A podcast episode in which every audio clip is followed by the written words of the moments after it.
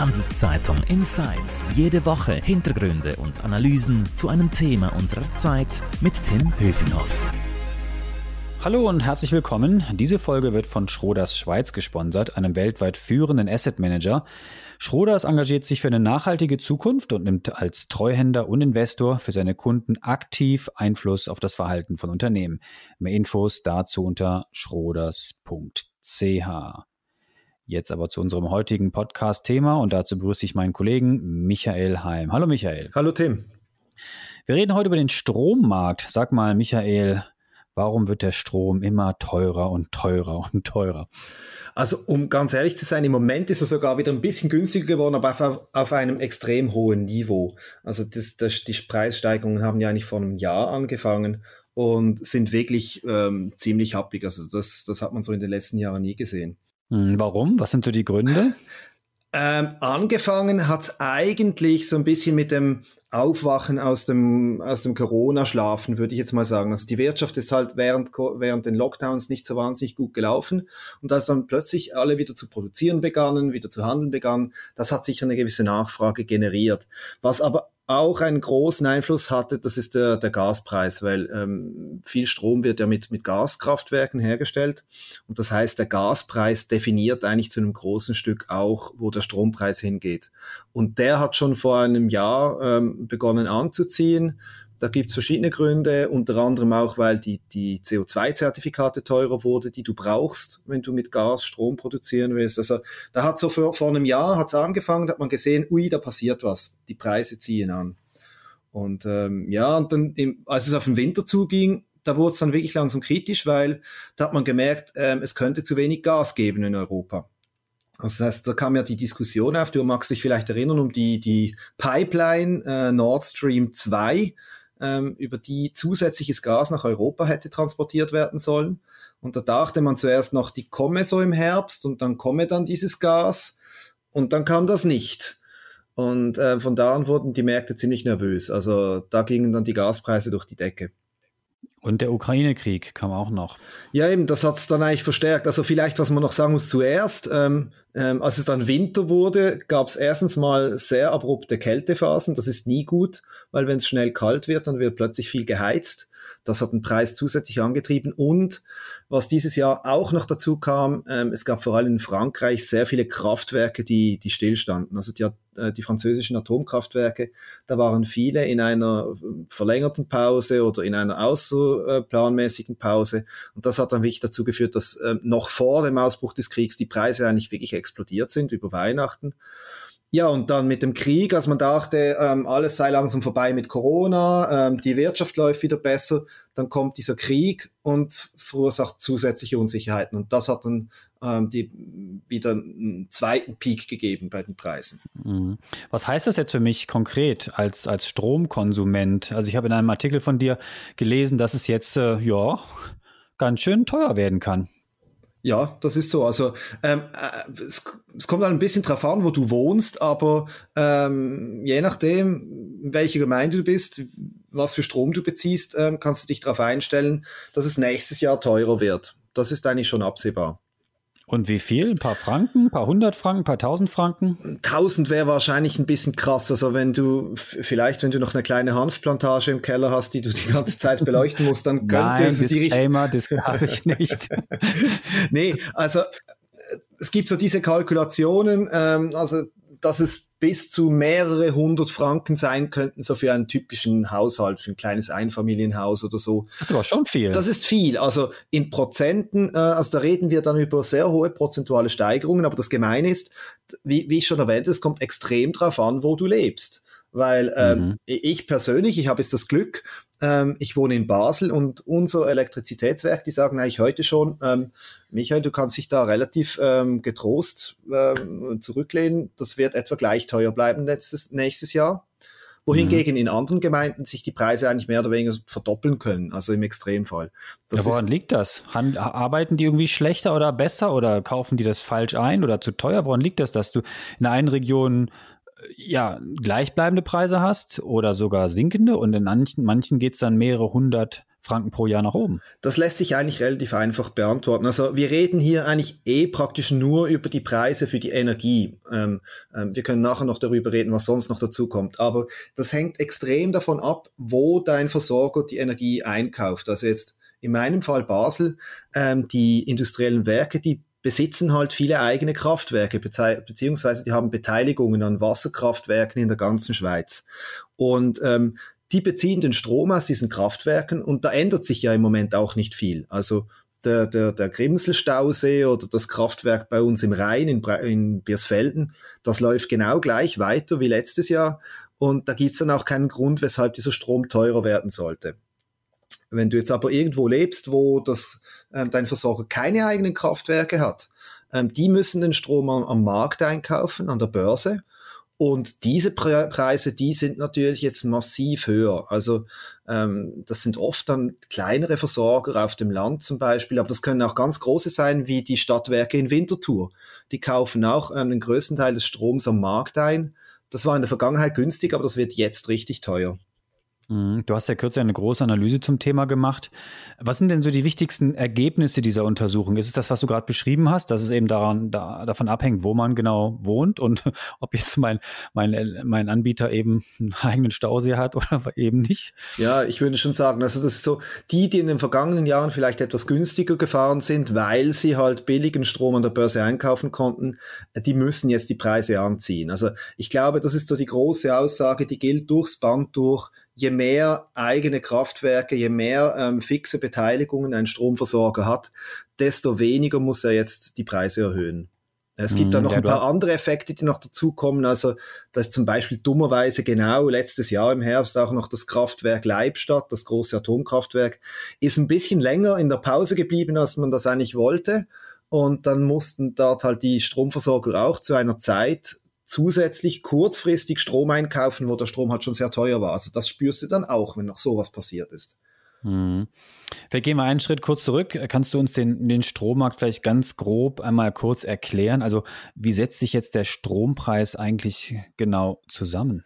Also ich habe ja schon gesagt, der, der eigentliche Preis für die Energie, das ist nur, nur ein Teil. Das ist etwa ein Drittel dessen, was du für den Strom bezahlst. Ähm, das teuerste ist das Netz. Ähm, und dann gibt's noch ähm, Abgaben zum Beispiel für Gemeinden, äh, für die öffentliche Beleuchtung. Aber man kann so sagen, im Durchschnitt im Moment ähm, bezahlen die meisten Kleinkunden so um die 20 Rappen pro Kilowattstunde Strom. Und davon sind etwa 10 Rappen fürs Netz. In der Regel so irgendwie 7, 8, 9 Rappen ähm, für die eigentliche Energie und dann kommen noch ein paar Rappen hinzu für diese, für diese Gemeindeleistungen, äh, die ich erwähnt habe. Plus was auch im ganzen Land noch dazu kommt, und da spielt es dann keine Rolle, wo du wohnst, ähm, jeder bezahlt noch zwei, ich glaube zweieinhalb Rappen oder 2,3 Rappen ähm, für die KEF. Also das ist die, die Ökostromförderung. Da muss jeder einen kleinen Beitrag zahlen, mit dem werden dann wieder irgendwelche Solarstromanlagen subventioniert. Und was überwiegt hierzulande in der Schweiz? Gibt es da mehr Atomkraft oder mehr Wasserkraft oder das hat sich eigentlich in den letzten Jahrzehnten nicht groß geändert. Also man hat, früher hat man so gesagt, wir haben 60-40 Verteilung, 60 Prozent Wasser, 40 Prozent Atomstrom. Ähm, das hat sich ein bisschen geändert. Ähm, die letzten Zahlen ähm, waren dann eher so in, in Richtung, ähm, der Atomstrom war, glaube ich, bei gut 30 Prozent, ähm, Wasserstrom ähm, knapp 60 Prozent. Und dann kommen dann zunehmend noch ein bisschen neue Erneuerbare hinzu. Also auch die Schweiz ähm, hat jetzt langsam auch einen kleinen Anteil mit Solarstrom, ähm, wobei man da ähm, weit hinter den Werten hinterherhinkt, ähm, die man zum Beispiel in Deutschland sieht. Hm, Stichwort Deutschland oder auch andere Länder in Europa. Ist das da ähnlich oder hat Frankreich jetzt, keine Ahnung, 90 Prozent Atomkraft und ganz wenig Wasserkraft? Also wie ist denn das so verteilt in Europa oder in Deutschland und Frankreich? Also der große Unterschied ist sicher, ja, Frankreich, Frankreich hat mehr Atomstrom als die Schweiz, ähm, aber die Schweiz hat da immer noch im internationalen Vergleich in Europa einen relativ hohen Anteil. Der große Unterschied ist das viele Wasser in der Schweiz. Also ähm, dass wir fast 60 Prozent Wasserstrom haben. Ähm, das sieht man in anderen Ländern so nicht. Das hat sicher einerseits mit der Topografie zu tun in der Schweiz, also mit den Bergen. das, das, da kann man das Wasser gut fassen, da kann man einfach Stauseen bauen und das haben die Schweiz halt auch schon sehr früh gemacht. Also die, die Schweiz hat sehr früh damit begonnen, große Wasserkraftwerke zu bauen und davon profitieren wir eigentlich noch heute. An dieser Stelle nochmal kurz ein Hinweis auf unseren Sponsor. Diese Folge wird von Schroders Schweiz unterstützt. Wie Schroders Nachhaltigkeit in seinem Investmentprozess integriert und Fortschritte misst, erfahren Sie unter schroders.ch. Du, wir haben ja gerade schon ein bisschen über andere Länder gesprochen. Ähm, in anderen Ländern ist das äh, Stromgeschäft ähm, ja ähm, vielleicht auch von Preisschwankungen ähm, betroffen. Ähm, auch was die Leistungsfähigkeit des Netzes angeht, ist das vielleicht nicht alles so wie hierzulande. Also in Amerika beispielsweise, in Texas, da ähm, ist auch mal der Strom dann lange ausgefallen, weil das Netz dem Wetter eben nicht gewachsen war. Ist das eigentlich hierzulande auch üblich oder kann man sagen, die Schweizer Netze sind stabiler? Also den einen oder anderen Stromausfall in Zürich habe ich auch schon erlebt. Ist jetzt nicht so schlimm wie in Nigeria, wo das alle paar Stunden passiert. Aber wie ist dein Eindruck? Sind wir hier irgendwie äh, stabiler unterwegs und haben weniger Furcht vor Blackout? Ja, also ähm, was die Furcht angeht, da müssen wir vielleicht nachher noch drüber reden, aber ähm, von den Zahlen her, ich habe jetzt die, die exakte Zahl nicht gerade zur Hand, aber die, äh, die Ausfallzeiten in der Schweiz sind im internationalen Vergleich schon sehr tief. Also du hast selber schon gesagt, vielleicht flackert mal kurz das Licht oder man hat mal einen Stromausfall, aber ganz ehrlich, wenn in Zürich mal den, der Strom ausfällt, dann gibt's auch meistens gerade äh, Presseberichte darüber und alle reden darüber. Das zeigt ja eigentlich schon, ähm, wie selten das bei uns vorkommt wohingegen in anderen Ländern ist es zum Teil üblich, dass, dass du das täglich erlebst. Vielleicht nicht lange, aber da flackert es immer mal wieder. Hm, aber jetzt höre und lese ich immer von Blackout, überhaupt die ganzen E-Autos, wir haben nicht genug Strom und äh, der ganze Streit mit der EU. Also haben wir doch ein Stromproblem hier bei uns im Land? Wir haben sicher ein Stromproblem, ein Versorgungsproblem, wobei man das gut trennen muss von der ganzen Blackout-Thematik. Also ein Blackout ist ja wirklich, wenn das Netz kollabiert. Oder? Und das ist beim, beim Strom ist halt so ein bisschen, das Netz ist entweder da oder es ist nicht da. Du kannst nicht ein bisschen Strom im Netz haben, weil der, der Strom, der braucht eine gewisse Spannung, der braucht eine Frequenz und wenn das nicht mehr stimmt, ähm, dann kollabiert das irgendwann. Und ich, ich glaube, und das ist auch die, die, die Meinung vieler Experten, die Wahrscheinlichkeit, dass du wirklich einen kompletten Blackout hast, dass das ganze Netz kollabiert, wo du dann wirklich auch längere Zeit brauchst, um das wieder hochzufahren, das ist immer noch sehr gering. Aber mhm. äh, man läuft schon auf ein Versorgungsproblem zu und das äußert sich halt darin, dass es immer schwieriger wird, im Winter ähm, genug Strom äh, zu beschaffen, weil die Schweiz hat schon immer im Sommer einen Überschuss gehabt und im Winter tendenziell zu wenig. Also ich glaube, seit in den letzten 20 Jahren wurde im Winter immer Strom importiert. Mhm. Und da kommt jetzt halt dazu, dass zunehmend auch im Ausland im Winter der Strom ein bisschen knapper wird. Und dann sorgt man sich halt darüber, ja, kriegen wir dann diese Importe noch? Und du hast schon die EU angesprochen, also die Verhältnisse zwischen der Schweiz und der EU sind im Moment auch nicht gerade die besten, vor allem wenn es um den Strom geht. Und ähm, das macht halt dann vielen in der Branche Sorge. Also die Frage, ob wir in ein paar Jahren immer noch so einfach ähm, diesen Strom bekommen, den wir im Winter brauchen, ähm, da deshalb diskutiert man im Moment auch so sehr darüber, wie man die Produktion ausbauen könnte, insbesondere in den Wintermonaten. Du sprichst die Branche an. Wer sind denn so die größten Anbieter von Strom in der Schweiz? Also sind das jetzt wenige große Konzerne oder gibt es dann ganz viele kleine regionale äh, Werke, Anbieter sozusagen, die ihre Gemeinden und äh, Städte äh, eben mit Strom beliefern? Da muss man ein bisschen unterscheiden zwischen den Stromproduzenten und den Netzbetreibern. Also wenn, wenn du die, die, die Netze anschaust, also wirklich dein lokaler Lieferant, da äh, sind wir in der Schweiz hoch ähm, atomisiert, wenn man das so, so sagen will. Also das sind zum Teil, hat jede Gemeinde ein eigenes Elektrizitätswerk. Es kommt ein bisschen auf die Gegend drauf an in der Schweiz, ähm, da gibt's große Unterschiede, aber äh, gerade jetzt ähm, Kanton Zürich gibt's dann wirklich ähm, Energieversorger, die, die decken eine oder zwei Gemeinden irgendwo am Zürichsee ab oder ähm, dann haben wir Gebiete, wo vielleicht ein paar Gemeinden zusammen einen Stromversorger haben. Aber äh, die Anzahl dieser ähm, Netzbetreiber ist immer noch sehr, sehr hoch und da hat sich auch nicht wahnsinnig viel geändert in den letzten Jahren. Bei der Produktion ist es ein bisschen anders. Also da hast du natürlich dann die ganz großen Kraftwerkbetreiber oder Besitzer. Das, das, da siehst du die Axpo, die Alpic, die BKW, Repower und dann vielleicht auch die größeren Stadtwerke wie das EWZ in Zürich oder die IWB in Basel.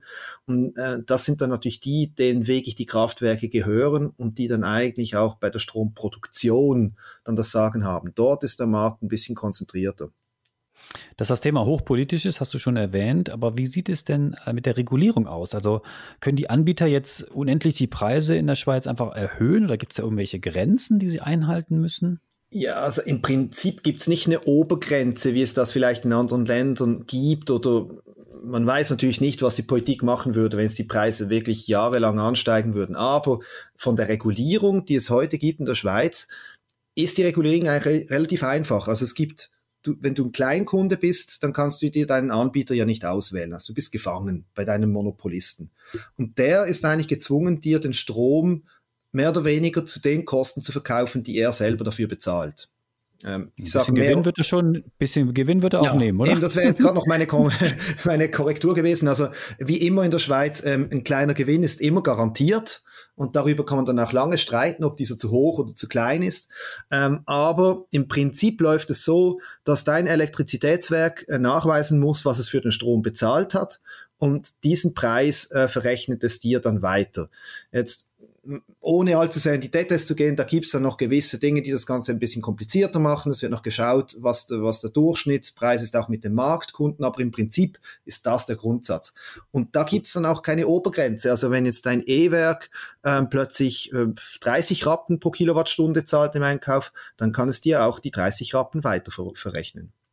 Und warum ist es nicht so wie in anderen Ländern, wo man sich äh, selber den, äh, den Anbieter auswählen kann? Warum ist in der in dem Bezug also die Schweiz eben nicht besonders äh, konsumentenfreundlich. Also die, ein, die einfache Antwort ist, weil das ursprüngliche Marktöffnungsvorhaben gescheitert ist. Also das ist eine ewige Geschichte mit dieser Marktöffnung. Da redet man schon seit wahrscheinlich bald 20 Jahren darüber. Ähm, es gab mal eine Abstimmung, die gescheitert ist, aber was halt auch dazu kommt, in den letzten 20 Jahren hatten auch die Produzenten nicht wirklich viel Interesse, ähm, diese Marktöffnung voranzutreiben. Also, und wenn du dann wieder siehst, dass die ganzen Kraftwerke ja wieder den Kantonen gehören und den Gemeinden, ähm, dann hast du am Ende eine Konstellation, wo es ganz wenige gibt, die wirklich für die Marktöffnung waren. Und der Grund dafür ist schlicht und einfach wahrscheinlich, dass halt während den letzten Jahren die Marktpreise so tief waren, ähm, dass der Strom zum Verlustgeschäft wurde für die Kraftwerke, oder? Weil wenn du am Markt zwei, drei Rappen ähm, als Preis hast und deine Produktionskosten liegen bei sechs, sieben Rappen, dann bist du sehr froh darüber, wenn du diesen Strom zu Vollkosten deinen Monopolkunden verkaufen kannst. Da willst du nicht mhm. unbedingt mehr Markt. Mhm. Wie ist dein Ausblick? Wie geht es weiter mit der Preisentwicklung im Strommarkt für mich als Konsument? Ja, also für dich als Konsument heißt, jetzt beginnt es erstmal mit den Strompreissteigerungen, weil du ja bisher noch nichts davon gemerkt hast. Und das hört wahrscheinlich auch nicht ganz so schnell wieder auf, weil ähm, erstens mal hat es da immer so eine kleine Verzögerung drin, weil dein Stromversorger kauft ja auch nicht den ganzen Strom für nächstes Jahr äh, aufs Mal ein, sondern man, man macht das immer gestaffelt. Und das heißt auch, dass sich diese Preiserhöhungen so ein bisschen verzögert ab, abbilden. Und ähm, das andere ist, im Moment weist auch noch nichts darauf hin, dass die Preise wieder sinken würden. Also im Moment sind, sind wir immer noch so weit, dass wenn du dich heute eindeckst für nächstes Jahr, dann bezahlst du 20 Rappen pro Kilowattstunde. Und das ist, wie wir, das ist doppelt so viel wie der Kleinkundentarif ähm, im Moment. Also das heißt, die Strompreise am Markt sind immer noch sehr hoch. Und das sind die Preise, die du für den Strom in einem Jahr bezahlst. Also das heißt, das ist in etwa die Erwartungshaltung. Also ich würde jetzt da nicht allzu schnell mit sinkenden Preisen rechnen, zumindest nicht mit stark sinkenden. Zum Schluss des Podcasts vielleicht noch Tipps und Tricks äh, für uns. Äh, also wenn ich Eigentümer bin, dann äh, muss ich mir schnell eine Photovoltaikanlage kaufen. Und wenn ich Mieter bin, äh, das Licht aus oder wie? ja, also das Trage ist, ich bin auch Mieter. Also natürlich, du kannst dich da ein bisschen darauf achten, wo, wo du wie viel Strom verbrauchst, vielleicht die Kaffeemaschine ähm, abschalten, nachdem du dir einen Kaffee rausgelassen hast und solche Dinge. Aber äh, im Prinzip sind deine Mittel da begrenzt. Als mhm. Hausbesitzer, ja, also die, die eine eigene PV-Anlage auf dem Dach wird natürlich attraktiver, je höher die Preise sind für den Strom, den du aus dem Netz beziehst. Also äh, wenn wir jetzt davon reden, dass, die, äh, dass an der Strombörse 20 Rappen bezahlt werden, nur für die Energie, für die reine Energie, ähm, da bist du in einem Bereich, wo die PV-Anlage günstiger ist. Und zwar die kleine PV-Anlage bei dir auf dem Dach. Also das könnte sich schon lohnen, ähm, das dann mal durchzurechnen, wenn man jetzt davon ausgeht, dass diese, Pre diese Preise so hoch bleiben. Und dann gibt's ja auch noch Subventionen dafür. Also als Hausbesitzer würde ich die Rechnung unbedingt machen. Die Frage ist, ob du noch an, an die Module kommst, weil ich glaube, du bist im Moment nicht der Einzige, der sich diese Gedanken macht.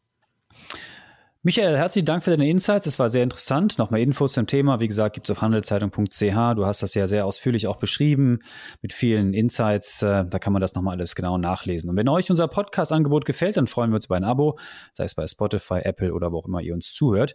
Und wenn ihr noch andere spannende Themen aus Wissenschaft und Wirtschaft hören möchtet, dann schaut doch mal vorbei beim Blick-Podcast. Alle Durchblick-Folgen sind zu finden auf blick.ch slash Durchblick. Merci fürs Zuhören. Bleib gesund. Michael, danke dir. Bis dann. Ciao. Ciao. Handelszeitung Insights.